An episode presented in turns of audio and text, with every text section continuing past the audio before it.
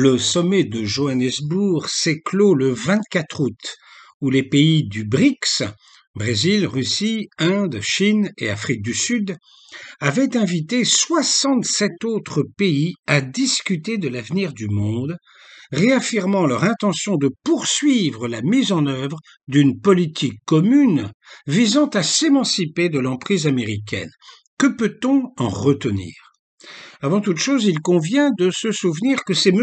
Poutine qui a créé ce groupe en 2006 avec l'intention avouée d'offrir au monde l'alternative entre l'unilatéralisme américain et une multipolarité garantie par deux puissances, une puissance économique, celle de la Chine, la deuxième du monde, et une puissance militaire, celle de la Russie, dont on sait qu'elle est entrée l'an passé en conflit avec l'expansionnisme américain menaçant ses frontières. Sans la Chine, naturellement, cette initiative n'aurait pas pu voir le jour. Mais la résistance militaire de la Russie en Ukraine montre aussi que sans elle, un front commun contre l'Empire américain n'aurait pas été crédible. Les deux pays se complètent donc pour chapeauter les BRICS et ceux qui doivent les rejoindre. En tout, presque la moitié de la population mondiale. Cette année, quelques décisions ont été prises qui montrent que, depuis l'intervention de la Russie dans la guerre du Donbass, d'autres grandes puissances entendent bien poursuivre dans la direction d'un monde multipolaire. Parmi les nouveaux pays invités à s'y réunir, notons l'Iran, pourtant soumis aux sanctions américaines, et l'Arabie saoudite, naguère encore le principal allié des États-Unis dans le Golfe. C'est évidemment un camouflé contre l'Amérique en particulier s'agissant de l'Iran. Plus radical encore, l'ordre du jour prévoyait de travailler à une véritable réforme des institutions de gouvernance mondiale. Autrement dit, pour le moment, il n'est pas question de quitter le FMI, l'ONU ou d'autres instances comme la Cour pénale internationale, mais on peut désormais très bien imaginer que, faute d'en obtenir une réforme globale, notamment en élargissant le Conseil de sécurité de l'ONU, les pays concernés finissent par créer des instances parallèles, donc concurrentes, ce qui marquerait un net recul du mondialisme jusqu'alors au service de l'Empire américain. Mais regardons maintenant les faiblesses.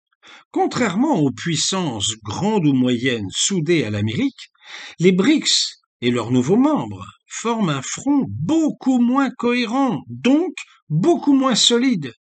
Le seul fait que M. Poutine ait été dissuadé de se rendre en Afrique du Sud parle de lui-même.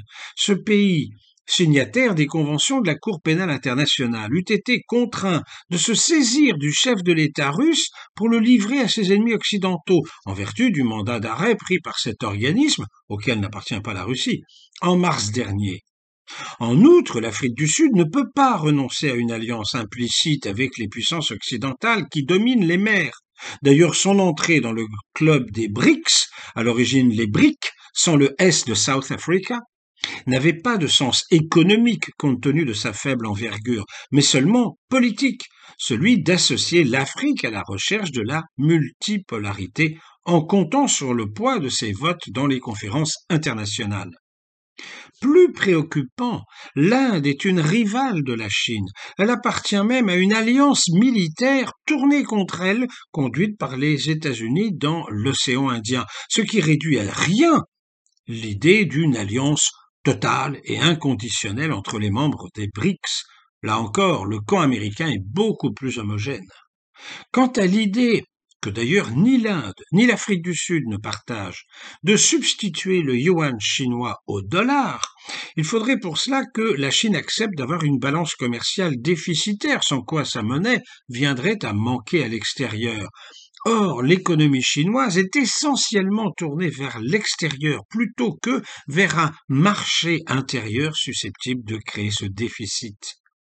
Quant à imaginer une monnaie unique, les pays membres sont très loin de réunir les conditions d'une intégration financière déjà problématique en Europe. On voit donc que la route est encore longue, du moins dans l'état actuel des choses, et à supposer qu'aucun événement ne vienne en accélérer le train. Mais il demeure un désir de multilatéralisme dont les frustrations risqueraient de faire exploser les grandes institutions internationales d'aujourd'hui.